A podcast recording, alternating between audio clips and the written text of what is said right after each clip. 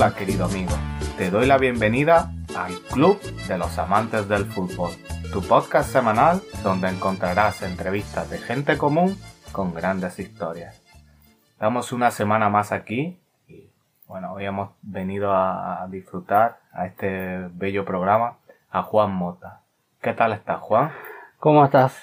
Muy bien, ¿y tú? Todo bien acá. Es un placer tenerte aquí, la verdad, un gran amigo uruguayo que viene, uno más. Bueno, gracias por la invitación. Y nada, espero que, que, que disfruta de este programa y que sea un interesante programa.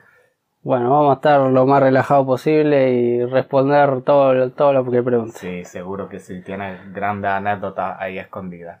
Antes de empezar, quisiera recordar a nuestros oyentes que tenemos nuestra eh, social media, como dirían los, los iris, ¿no? Nuestras redes sociales. Nos podéis seguir tanto en Instagram como en YouTube como en Twitter, ¿vale?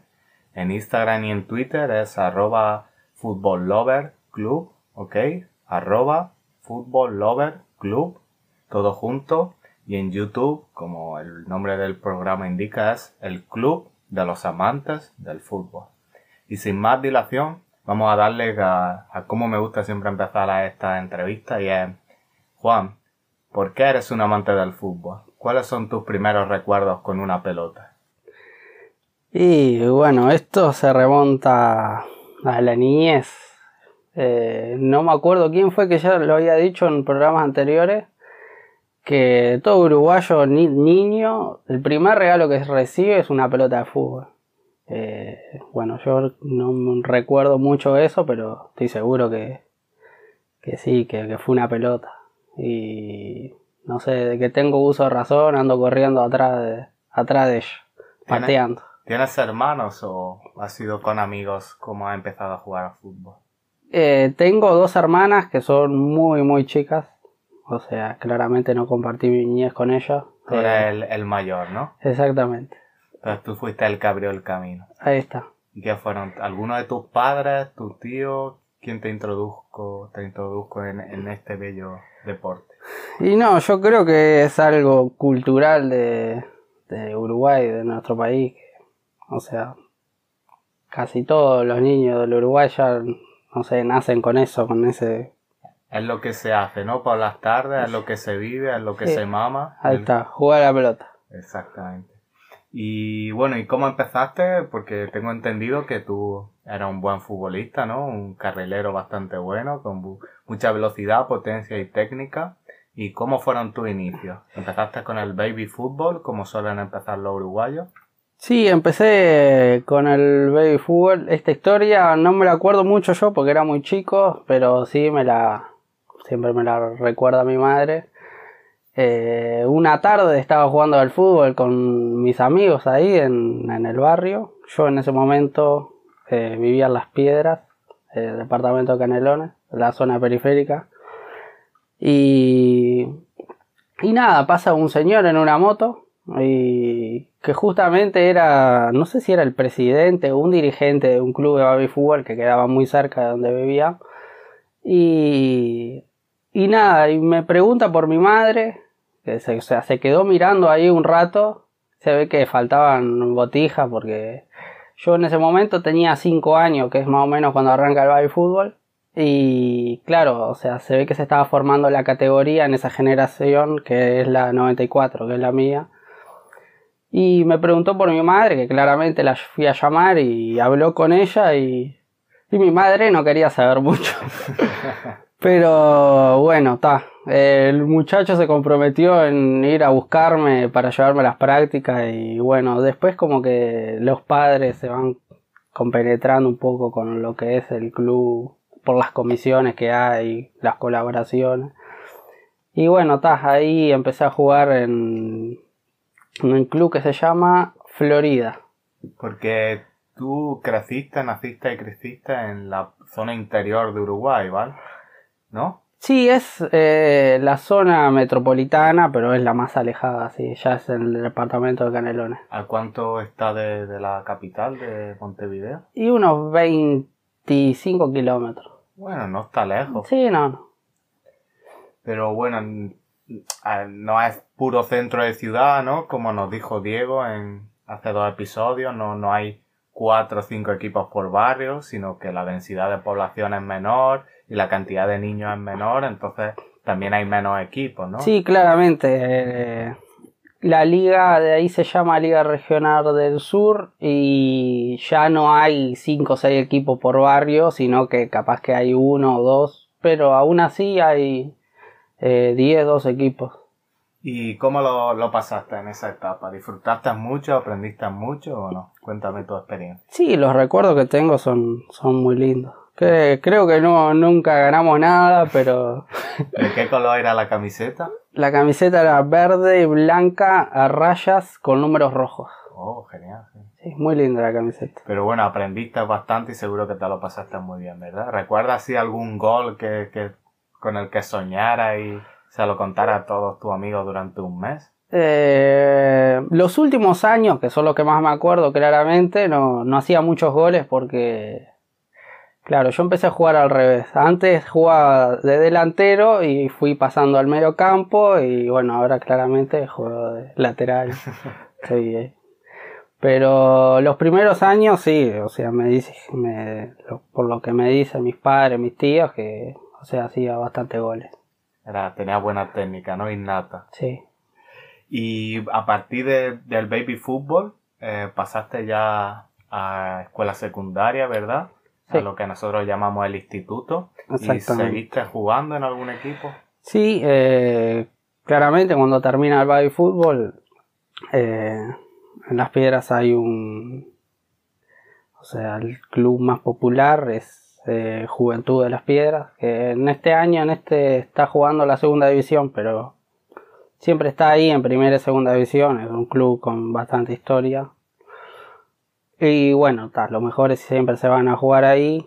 Y yo jugué un par de divisiones hasta que, bueno, ahí más o menos te das dando cuenta que lo malo del fútbol también. Y bueno, decidí que, no sé, eh, era mejor Sí, que, de- dejarlo. que había otros caminos, ¿no? Cosa de la vida, sí, sí. Bueno, para los que nos escuchen a lo mejor que no estén acostumbrados, en, en Uruguay se man- no se maneja tanto divisiones por edades en sí, como puede ser en España, ¿no? Que, por ejemplo, en España es, tú tienes, si has nacido en estos X años, eres Benjamín, si has nacido en otro año, eres cadete, si eres X años, juvenil, etcétera.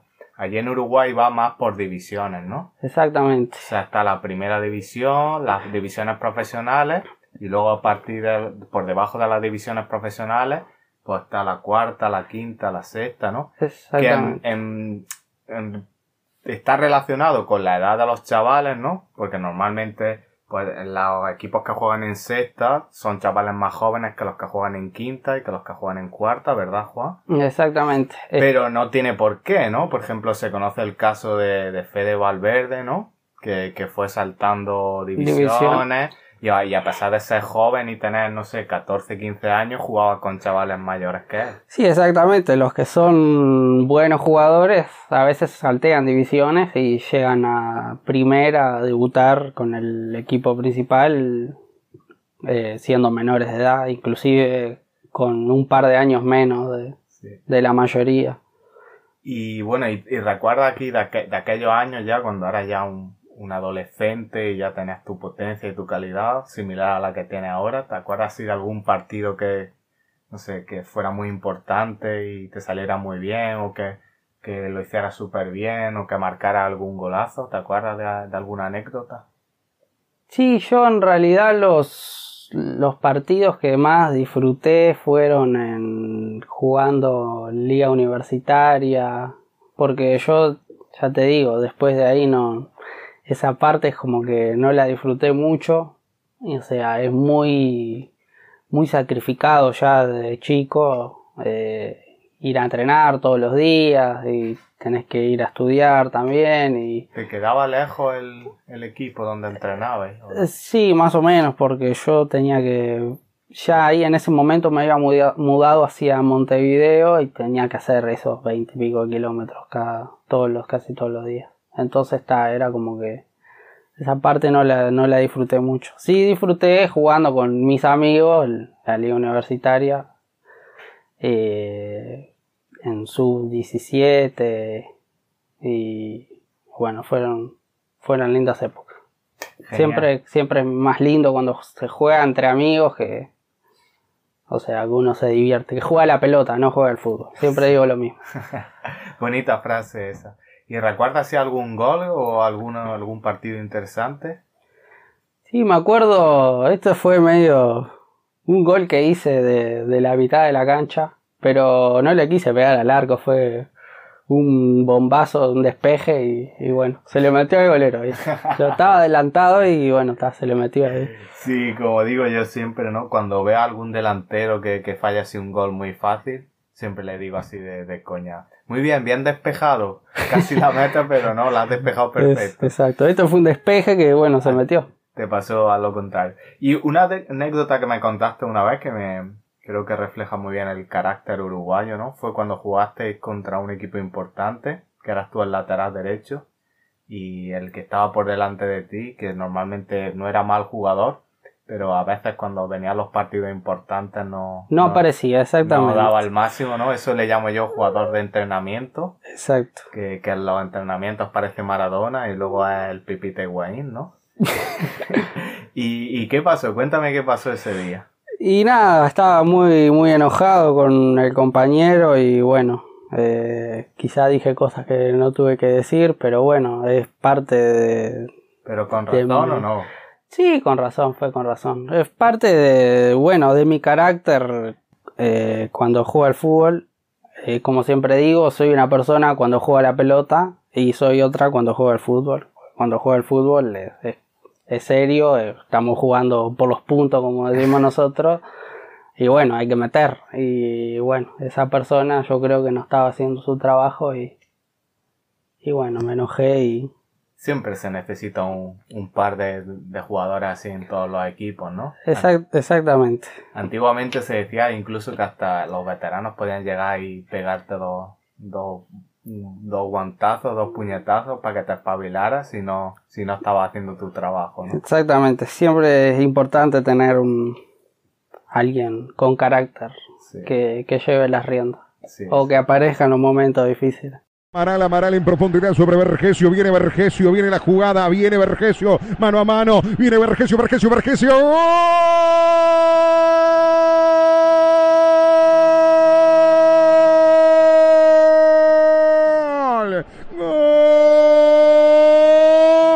Nacional Vergesio. Y pasando un poco más ya a fútbol profesional, ¿no? Eh, ya hemos visto que, en Uruguay hay una dicotomía entre dos grandes clubes. Exactamente. ¿Tú de qué equipo eres hincha, Juan? Yo soy del Club Nacional de Fútbol. Club del Nacional, ¿no? Vamos 2 a 1 en el Club de los Amantes del Fútbol, ¿no? Exactamente. Ya tenés que invitar a otro de Peñarol, me parece. Sí, hay, hay unos cuantos por acá. ¿Y por qué eres de Nacional? ¿Por qué eres? Porque a mí me han dicho las malas lenguas que tú eras de Peñarol. Eh, hay gente que sí, sí, en realidad eh, fui de Peñarol. Fui de Peñarol de muy chico y bueno, después me... Cuando empecé a usar un poco más, empecé en realidad el uso de razón, a, razonar mejor. Eso sí quería cortarlo, pues. Eh, fui, me cambié para Nacional ponele, cuando tenía 5 o 6 años, eh, ahí empecé a ser hincha nacional. Entonces, ¿qué es? Lo que, lo que suele pasar, ¿no? Que tienes familiares, si todas las familias de uno, pues eres de ese, y, pero si hay mitad y mitad, pues unos tiran de un lado, otros de otro. Cuando eres pequeño no sabes muy bien a cuál elegir. Exactamente. ¿Y a ti te engañaron? Eh, sí, en mi familia está bastante dividida la cosa. Son mitad nacional, mitad de Peñarol. Y bueno, eh, tenía una tía que es rabiosa, hincha de Peñarol, o sea, tiene casi 60 años, imagínate, y sigue yendo a la cancha, llueva, truene, haga un solazo, o sea, ella va siempre, o sea, siempre está ahí. Y bueno, era ella más o menos la que siempre me, me hizo de Peñarol, me compraba las camisetas y, y bueno, y no sé, fue un, clásico creo que, que fue que Peñarol perdió y no sé, yo me, me, calenté y, bueno, dije, "Ta, me, me voy a cambiar, me, me hice Nacional. Te Y cambiaste la chaqueta. Me cambié para Nacional, exactamente. Lo- y bueno, yo creo que no, no me arrepiento de la decisión que tomé. Ay, muy bien, muy bien. Seguro que hay muchos hinchas de Nacional que apoyarán esa decisión. Exactamente. Y bueno, ya sabemos, los, los, los, ah, oyentes del Club de los Amantes del Fútbol ya saben cuál es el nombre de- del estadio de Nacional, el Gran Parque Central. Gran Parque Central, ¿Ha ido exactamente. muchas veces a ver al, al Nacional allí o no? Sí, sí. Eh, hubo un- una época que iba todos los partidos de... Teníamos un buen presidente eh, que, o sea, los socios no se les cobraba entrada a los partidos local y bueno, siempre aprovechamos para ir.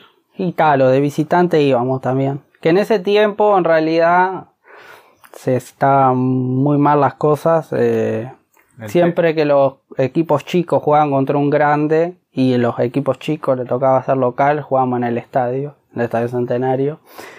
Y bueno, que está, que no está muy lejos del Parque Central, o sea, era lo mismo. ¿Y tienes algún recuerdo así bonito que hayas vivido en el Gran Parque Central? ¿Algún gol? ¿Alguna anécdota interesante que hayas vivido con tus amigos, por ejemplo? Eh, sí, lo que más me acuerdo fueron los goles de del chino Álvaro Recoba de Olímpicos, que en su última época nacional creo que hizo tres o cuatro. Y en el parque hizo dos y creo que hizo en partido por medio. Creo que le hizo uno a Liverpool y después eh, eh, al siguiente partido, no, al otro hizo otro casi exactamente igual. Jugador referente para la hinchada de Nacional, por lo que veo, ¿no? Eh, sí, sí, se, eh, inclusive cuando se retiró le hicieron un, un partido de despedida ahí en el Parque Central y fueron grandes figuras, estuvo muy lindo. ¿Y algunos jugadores más que te llamen la atención de, de Uruguay que hayan pasado por Nacional? Eh, bueno, yo como ídolo así del Club Nacional lo tengo a Rubén Sosa, Sosita. ¿Sí? ¿De qué jugaba, el eh? Principito. Y era eh, enganche, era enganche ahí. Enano, como me gustan a mí, viste, jugador enano, pero con potencia, rápido. Como Pablito Aymar, ¿no? Ahí va. Eh, del otro lado había otro con las mismas características, eh, Pablo Bengochea, que bueno, ese me arruinó bastante tarde también. Pero bueno, eran, eran los dos unos, unos genios pegándole. Hicieron muchos goles de tiro libre. Grande, grande. Y bueno, ¿cuál es el, los últimos éxitos? ya sé que, que Nacional no, no le ha ido bien internacionalmente en los últimos años, ni a Peñarol tal, tampoco, ¿no? Cada vez el fútbol, el dinero es más importante, ¿no? Y por desgracia, pues Uruguay no es una liga tan potente y con tanto dinero como pueden ser las ligas, pues no sé, brasilera, la liga mexicana, la liga argentina.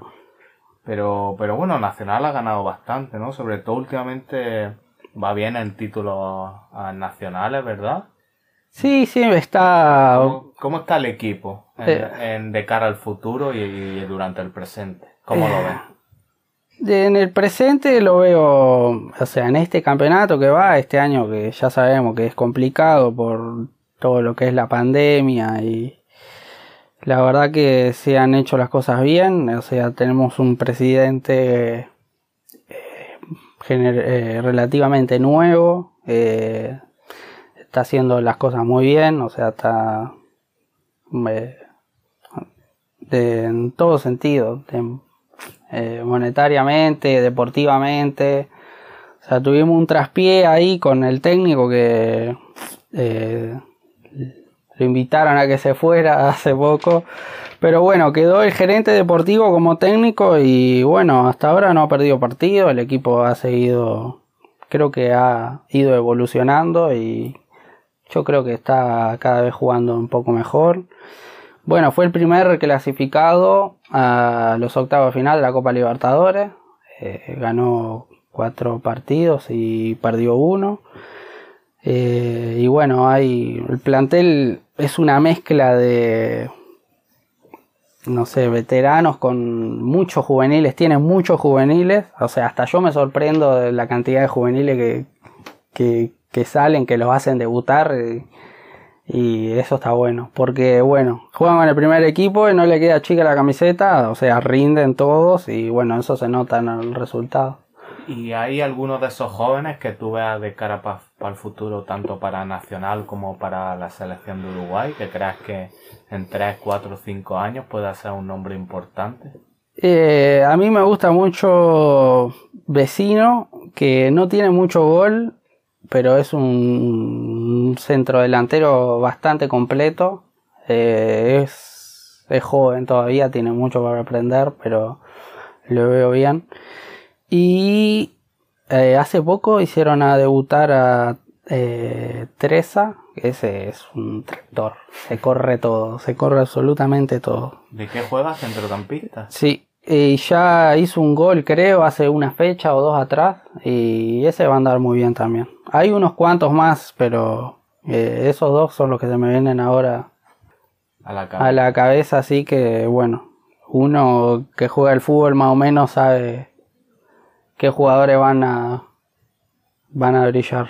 Sí, apuntan esos nombres la gente que le gusta el fútbol de Uruguay, porque seguramente dentro de unos años sea un nombre importante dentro de la selección. Pone para Sosa y a correr Sosa y se va y se va y se va Sosa y se va Sosa y se va Sosa. Y está Alzamendi por el medio. Sosa viene el segundo, viene el segundo. Sosa, sí, sí. Sosa, Sosa, Sosa está. ¡Gol!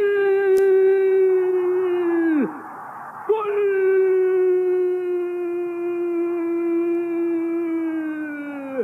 Uruguayo Sosa. Rubén Sosa, el número 11. ¡Qué jugada Rubén! Pasamos un poco ahora a la selección nacional, a la selección nacional de Uruguay, y me gustaría saber tu opinión sobre un hombre importante para durante los últimos años, como es el nombre del maestro Tavares. ¿Qué te parece a ti el maestro Tavares? Porque en general es un hombre que tiene buena prensa, que la gente lo quiere bastante, pero ya no era el primer uruguayo que me encuentro que como que avala un poco pero tampoco le da tanta validez a lo que ha hecho el maestro Tavares porque también se ha encontrado con una generación, la verdad es que grandiosa. Entonces me gustaría saber cuál es tu opinión sobre estos últimos 10, 12 años del maestro Tavares a, cargo de la selección. No, yo creo que el, proceso que, que, hizo es increíble. O sea, se nota no solo en la selección mayor, sino en las selecciones juveniles, tanto sub-17, sub-20 es increíble, o sea, siempre clasificando los mundiales y haciendo buen papel. Eh, creo que cambió un poco la imagen lo que era el fútbol, como se lo veía Uruguay internacionalmente, que antes era un equipo que iba y bueno, primero pegaba y después jugaban. Ahora yo creo que es más, eh, más juego hemos tenido generaciones eh, de jugadores increíbles y, y, bueno, es un el recambio eh, está siendo bueno. ¿Y tú, tú lo crees? O sea, eh, bueno, vamos a entrar primero en esto. ¿Cómo ves tú a la selección uruguaya en la clasificación para Qatar y, en el, y cómo va a enfrentar el próximo mundial? La ves fuerte, la ves con posibilidades de quedar, por ejemplo, entre los cuatro primeros, porque recordemos que ahora mismo está en un, cambio generacional, ¿no? Jugadores como, como Godín, como Luis Suárez, como Cavani y varios otros están ya en el declive de sus carreras, pero tú los sigues viendo fuertes para aguantar un año y medio y llegar fuertes para el siguiente mundial. Sí, yo creo que hay jugadores ya que por su edad eh, no van a jugar el próximo mundial. Eh, o no como los quisiéramos ver. ¿Como eh, cuáles, por ejemplo? Y yo creo que las grandes bajas que van a, va a sentir Uruguay para el mundial que viene son Godín y Suárez. Son esos ¿Suárez crees que no llega? No, yo creo que Cavani sí, pero Suárez ya creo que no. Espero que sí, pero bueno, yo creo que no. Igual tiene, tiene, hay gente como para suplantarlo, yo creo. Bueno, ahora este último partido eh, debutó Darwin Núñez y convirtió un gol. Eh, está jugando en el Benfica y está haciendo. Bueno, ese, ese va a estar a la altura, claramente. ¿Y hay algunos jugadores así que, que, te gustan de cara al futuro que van a, a, llevar el peso de la selección uruguaya de aquí a los próximos 4 o 5 años? Y bueno, todos tenemos eh, gran fe en el centro del campo uruguayo que, que, o sea, es increíble, nunca se vio algo igual.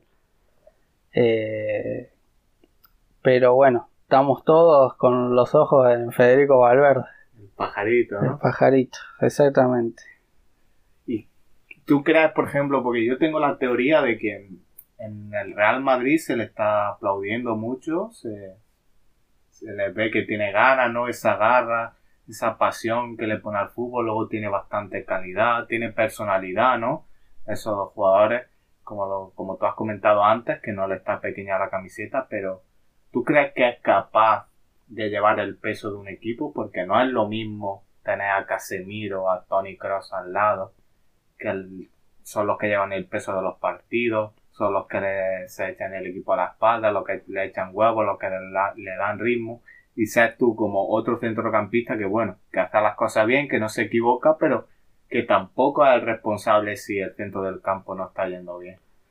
Pero, sin embargo, en la selección de Uruguaya tiene que ser el centrocampista. Los ojos están puestos en él. ¿Tú ves a Federico Valverde como ese tipo de futbolista? Eh, yo creo que, o sea, es joven todavía, tiene una gran proyección de aquí a 5 o 6 años. Y sí, lo veo. Y tal, como decís vos, que en el Real Madrid está bien acompañado. Yo creo que ahora en la selección puedo decir que, que sí, que tiene gente al lado que, que está a la altura también, como es eh, Rodrigo Bentancur, que para mí es un, uno también que habría que, que seguirlo, que tiene tremenda proyección.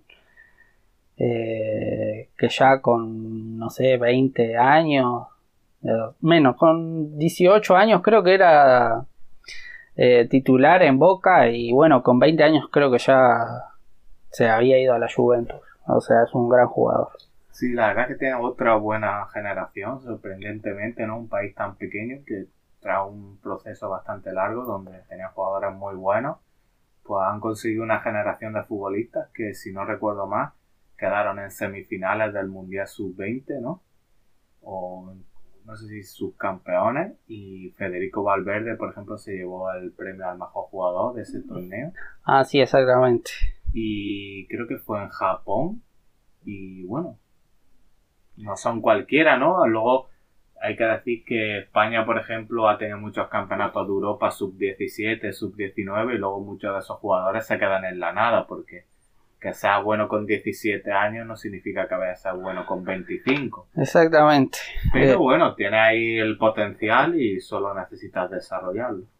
Sí, eh, sí, hay muchos factores, pero bueno, yo creo que el gran cambio ahí eh, es a los 21, 22.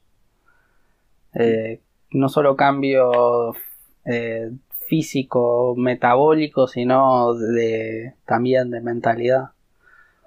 Claro, hay que tener carácter, ¿no? Porque son los momentos esos en los que los entrenadores deben apostar. Este chico joven lo desarrollo o meto el veterano que me va a dar seguridad, me va a dar puntos, etcétera. Y hay que saber tener carácter para ganarse los minutos y, y tener personalidad para saber dar el 100% en cada partido, ya sea que juegues 10 minutos o 90. Exacto.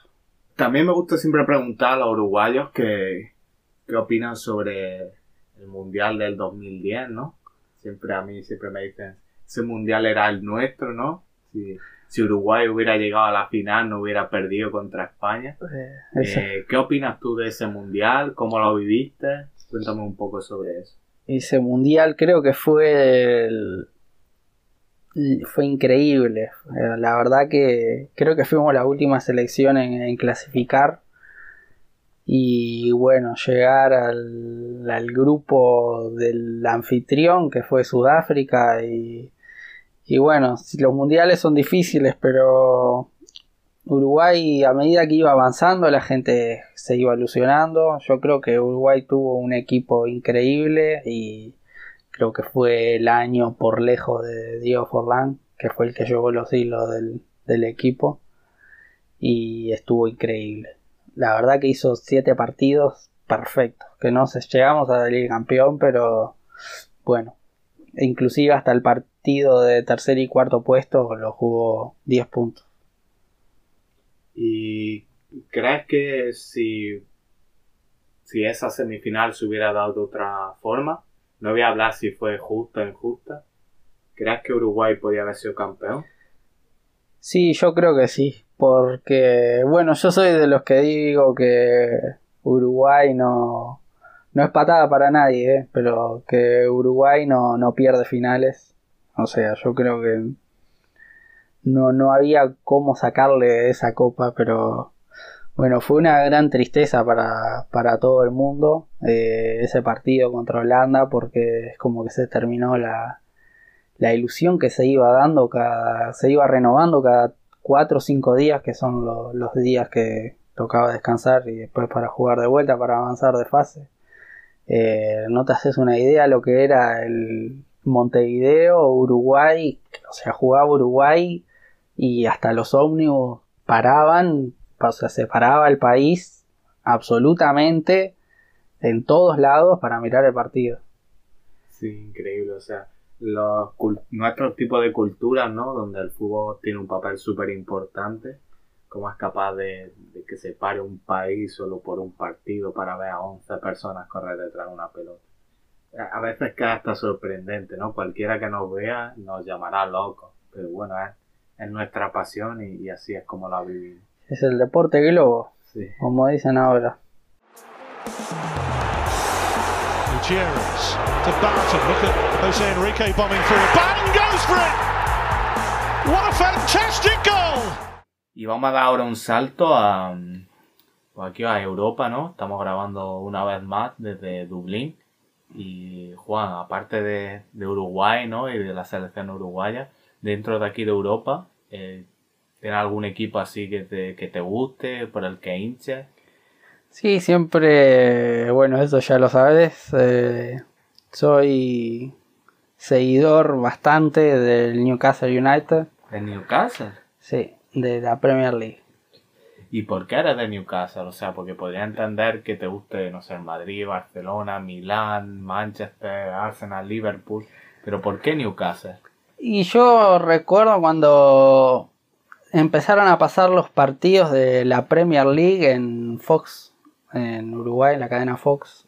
Eh, el Newcastle por aquel entonces era un grande de la Premier League y quizá de Europa porque jugaba siempre eh, Champions League. Bueno, en ese momento se llamaba Copa de Europa. Copa de Europa, exactamente. Y siempre estaba en el top 5 de la tabla y bueno, tenía grandes jugadores. Te gustaron las urracas, ¿no? Y sus colores. Exactamente. El estadio es muy, muy lindo también. Sí, la verdad es que sea un equipo que últimamente está un poco de capa caída, ¿no? Llegó hasta incluso en segunda división. Ahora creo que ha ascendido, ha vuelto a la Premier. Y, pero bueno, históricamente siempre ha conseguido.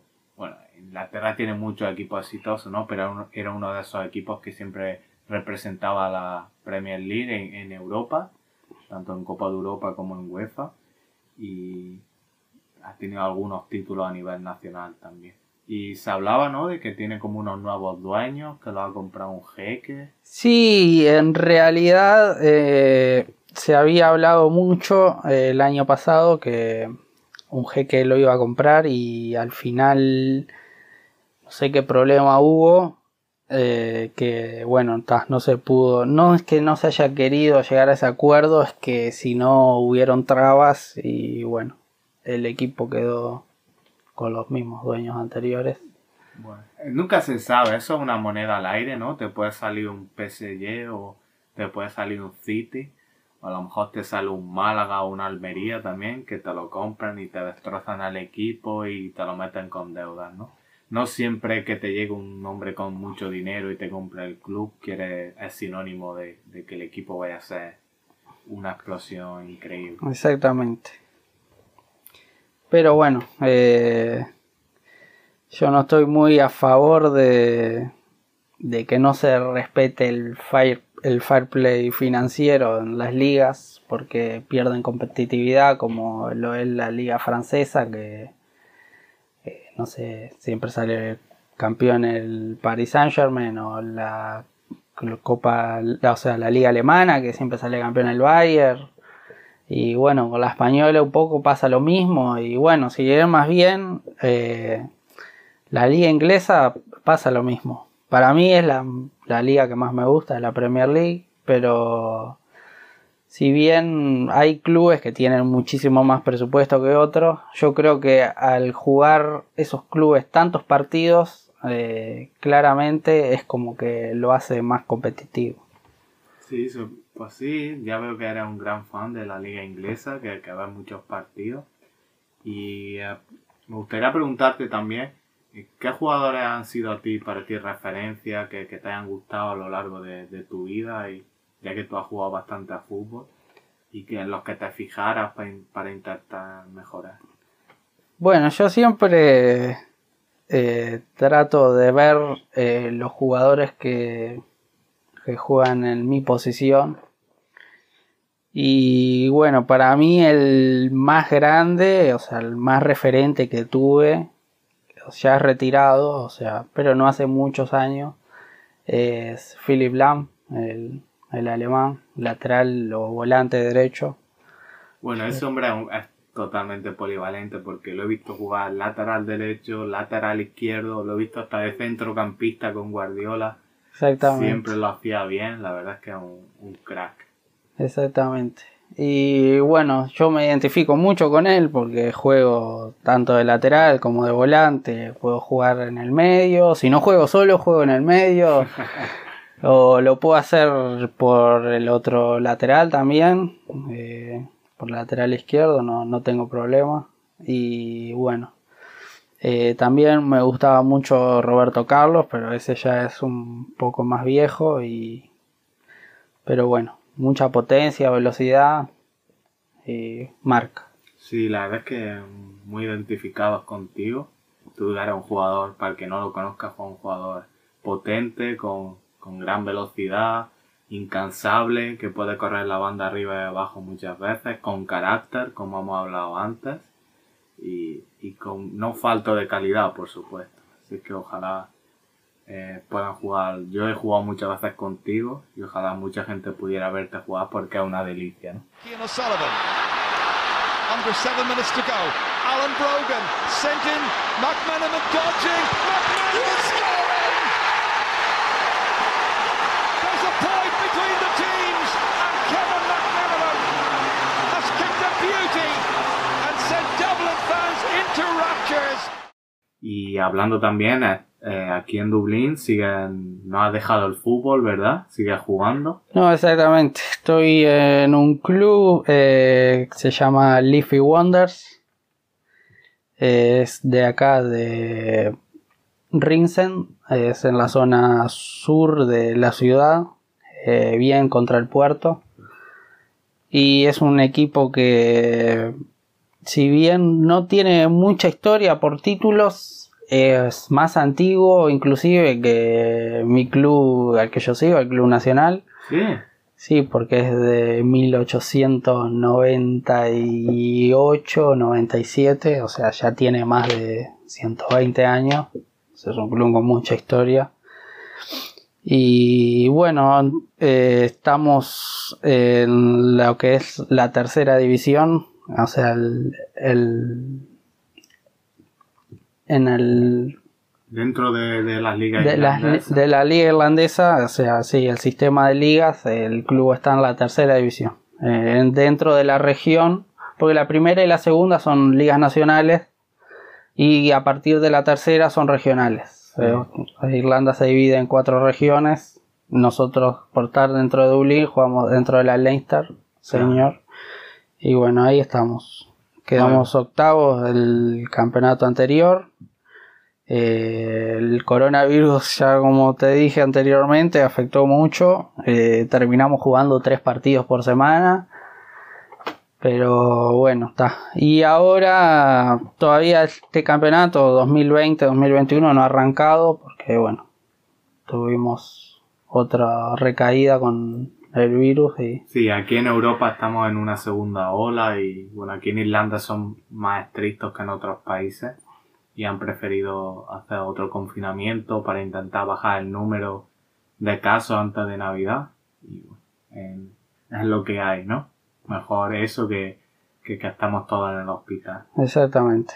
¿Y qué opinas tú de, por ejemplo, el, el estilo de, de Irlanda, de cómo juegan aquí? ¿Te parece muy diferente a cuando juegas en Uruguay? ¿Te hay- has- ¿Conoces buenos jugadores o es solo físico, estilo inglés, balones largos? Cuéntame un poco. Y tienen una mezcla de todo. Eh, yo creía que en Uruguay se, se pegaba, eh, pero bueno, acá los irlandeses creo que el carácter un poco lo tienen, eh, como nosotros decimos, la garra, el carácter, los huevos lo tienen, pero eh, claro, están muy influenciados por el fútbol inglés, claramente lo tienen acá al lado y, ellos, lo- inclusive la población de aquí no sigue mucho la liga local, o sea, la liga irlandesa, sino que vos ves, a la calle y hay gente con remeras del Liverpool, del Manchester United, del Leeds, de eso siguen la, la liga inglesa.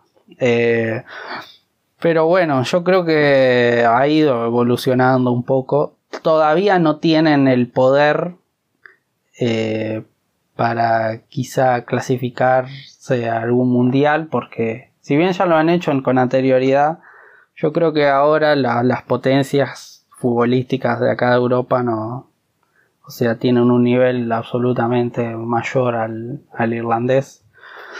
Pero, y otra cosa que sucede acá también es que los mejores jugadores irlandeses se van desde chicos ya acá a Inglaterra a una academia de fútbol y, bueno, es como que pierden un poco la competitividad la liga irlandesa. Sí, él suele pasar, ¿no? Cuando tienes una liga potente que está cerca, ¿no? Pues al final absorbe mucho y te quita mucho talento y mucho potencial. Y eso si lo juntas con que eh, el fútbol aquí posiblemente sea el tercer o el cuarto deporte del país, ¿no? Ah, exactamente, ese es otro problema. No es un deporte nacional como lo es en Inglaterra, porque bueno, ellos acá en Irlanda, bueno, como sabemos nosotros, se lo contamos a la audiencia, aquí tienen su propio fútbol, que es el fútbol gaélico, que bueno, para mí es una mezcla entre fútbol y rugby, pero bueno, es muy entretenido. Sí, es curioso, o sea que el deporte rey es el rugby. Aquí viven mucho para el rugby. O sea, incluso las propias ligas nacionales están enfocadas. Esto me lo contó una historia. Puede ser que algún día que esté aburrido suba un programa, ¿no? Tengo alguna idea y, y seré yo hablando al micrófono, pero me lo contaban a mí que, por ejemplo, las ligas aquí, los equipos son por counties, que un county es como un condado, y tú juegas donde has nacido, o sea, no puedes cambiarte. No, no, mentira, eso es en el fútbol gaélico. En el rugby juegas por regiones, como hemos dicho antes, hay cuatro regiones. Sí, Leinster Leicester, Munster. Ulster, y Connacht. exacto. Y entonces tú juegas donde has nacido. Si tú has nacido en Dublín, tú juegas para la región de Leicester. Entonces juegas entre ellas cuatro. Y luego cada una de ellas juega, por ejemplo, contra Escocia, juega contra Gales, contra ah, Inglaterra a veces también. Y luego esas cuatro, luego los campeonatos internacionales, juegan en la selección de Irlanda. Incluso la Irlanda del Norte, que políticamente pertenece al Reino Unido, los jugadores nacidos allí juegan para la selección de Irlanda, porque se considera que es la selección del país. Y es, es como un sistema todo para, para, para favorecer a que salgan muy buenos jugadores a nivel de, del país. Y luego, aparte está, hay dos deportes que son intrínsecos de aquí, como son el fútbol gaélico y el hurling. El hurling. El fútbol gaélico se juegan como en campos de rugby, pero hay como una especie de, hay una mezcla entre fútbol y rugby, hay porterías como en fútbol, pero hay también la- los palos de las porterías se prolongan hacia arriba como si fueran de rugby. Exactamente. Se Y, hacen goles arriba y abajo. Sí, o sea, si metes un gol por arriba, por los palos del rugby, es un, un punto, y si lo metes por la portería, que hay portero y todo, vale tres puntos, ¿no? Exactamente. Y se juega con los pies y con la mano. Exactamente, juegan con los pies, si vas con los pies puedes jugar normal y si vas con las manos, cada cuatro pasos tienes que dar un bote, cuatro pasos, haces como un toque de pelota, que es toque con el pie y la vuelves a coger con la mano. A los cuatro pasos otra vez tienes que botar la pelota, a los cuatro pasos otra vez con el pie. Y si el gol vale con todo también. Exactamente, con la mano, con la cabeza, con cualquier cosa. Es divertido. Y luego está el hurling, que es un deporte que se juega en el mismo tipo de campo, pero se juega como una especie de, de raqueta, ¿no? Sí, tienes una. como un palo con forma de cuchara de madera. Y se juega con una pelotita chica y con un casco. Y bueno, básicamente es lo mismo. Del avance tenés que correr 4 o 5 pasos y picar la pelota con la raqueta, agarrarla. Y bueno, Sí, es muy curioso, un deporte bastante rápido porque es como si fuera una bola parecida a la de béisbol. Creo que bota un poco más y no es tan dura, pero algo así al estilo. Y los ves como tirar, intentar tirar a portería de 50-60 metros para meter goles. Eh, los ves agarrando la pelota en el aire, los pases que le dan desde 30-40 metros. La verdad es que es un poco divertido, a veces un poco peligroso. Llevan casco desde hace 4 o 5 años porque ha habido algunas lesiones pero es divertido y no sé, es curioso, porque algo de aquí que yo nunca había visto y creo que poca gente ha visto fuera de aquí y, y ellos lo promueven mucho y sobre todo durante el verano, durante el invierno se juega más a rugby y a fútbol, pero en primavera y verano está la época de, los, de estos dos deportes y, y tiene hasta un estadio donde caben casi 100.000 personas. debe de ser uno de los más grandes de Europa. Pero bueno, lo tienen solo para jugar esos dos deportes. Es lo que piden los costarricenses, no lo dio Elizondo de Close. Lam. Aquí está Lam, puede ser. Lam. ¡Gol!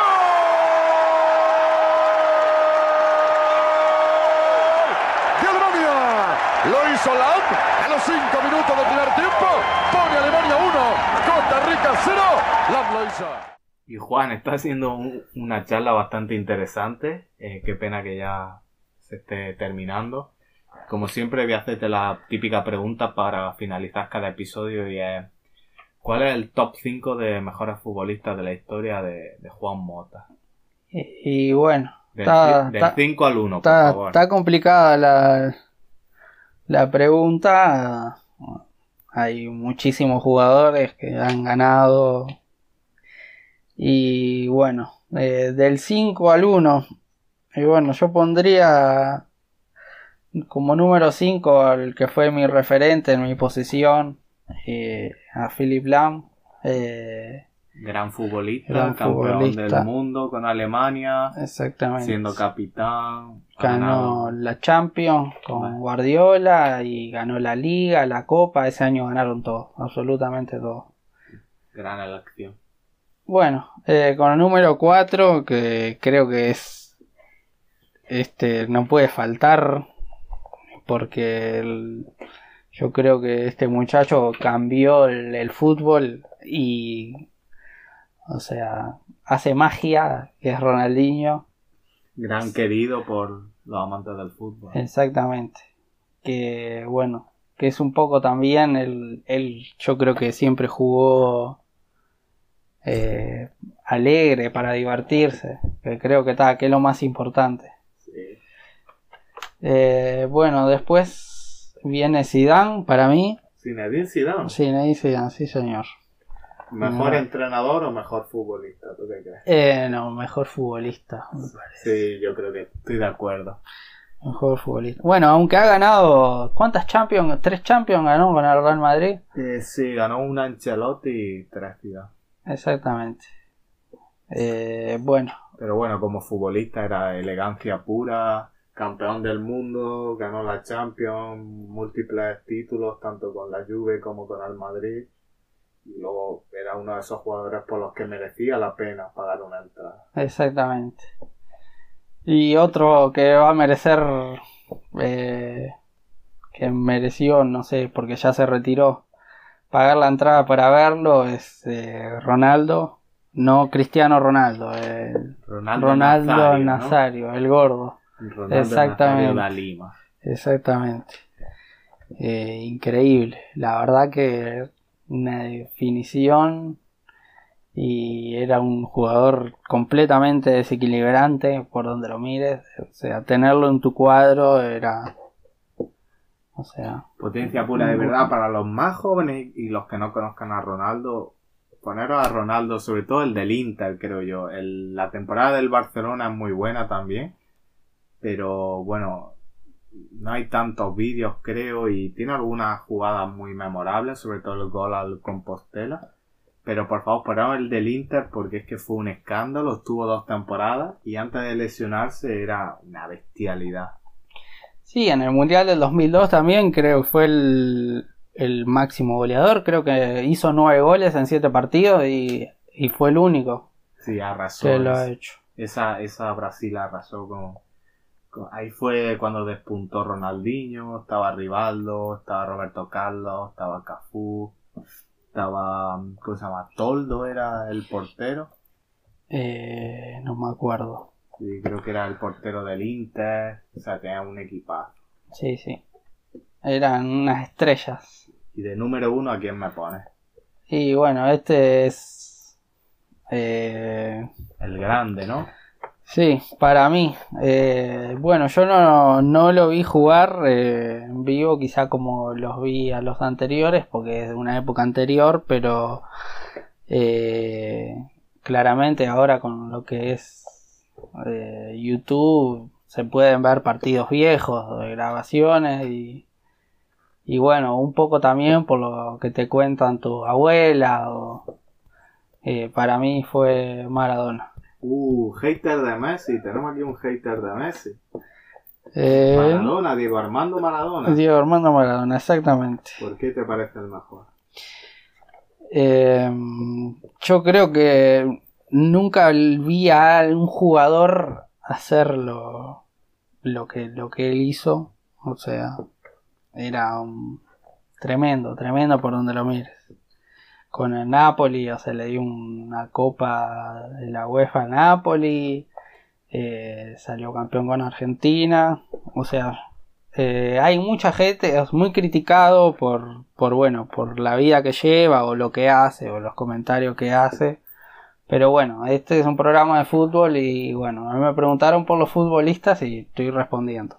Sí. Y para mí Maradona, siendo futbolista, no, no se le puede criticar absolutamente nada. un jugador con una calidad enorme. O sea, en un mundo donde los defensas eran asesinos en serie, donde los campos de fútbol eran huertos, y donde los balones eran trozos de trapo. eh, Maradona era un futbolista que dominaba los espacios, dominaba los botes, dominaba el golpeo y no sabría yo si decir tengo un vídeo subido al canal de YouTube que Maradona México 1986, la mejor versión de un futbolista que jamás haya visto en la historia. Exactamente. Puede ser que sí, ¿no? Da pena porque no se tomó el fútbol tan en serio como debería y, y al final se nos evaporó en- y no duró ni 7 o 8 años esa versión. Pero, ¿qué hubiera sido de Maradona hoy en día, no? Con una cabeza bien puesta. Exactamente.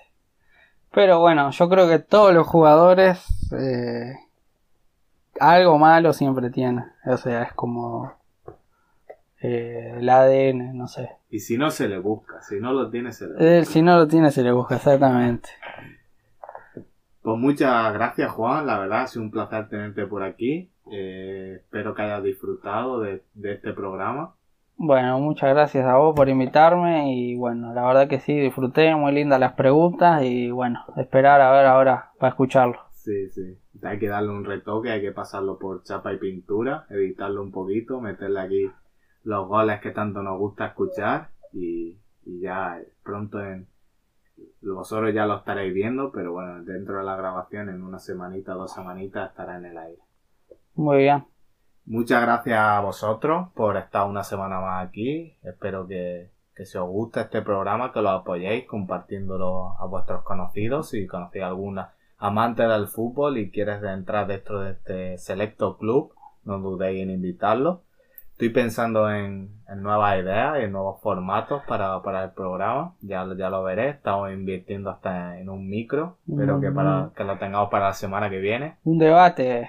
Un debate, deportivo. Debate, debate. Kurk, Peñarol, Nacional. ¿Cuál es el decano del fútbol, no? Sí, podríamos hablar también de del más, más ahora, la liga, las ligas, no sé qué pensan de cuál es la mejor liga. Sí. Eh, hay, hay muy, para de fútbol siempre hay para debatir. Sí, sí, ahora aquí en Irlanda entre la cuarentena y el frío y todo, seguro que, hay ganas de juntarse y crear buenos debates. Bueno, pues muchas gracias a ti. Eh, puedes seguirnos como siempre, ya lo sabes, tanto en Instagram, en YouTube, como en Twitter, ¿vale? arroba Football Lovers Club y en YouTube es el Club de los Amantes del Fútbol. Eh, otra semana más estamos aquí. Espero que hayas disfrutado y nos vemos en la siguiente. Un saludo y hasta luego.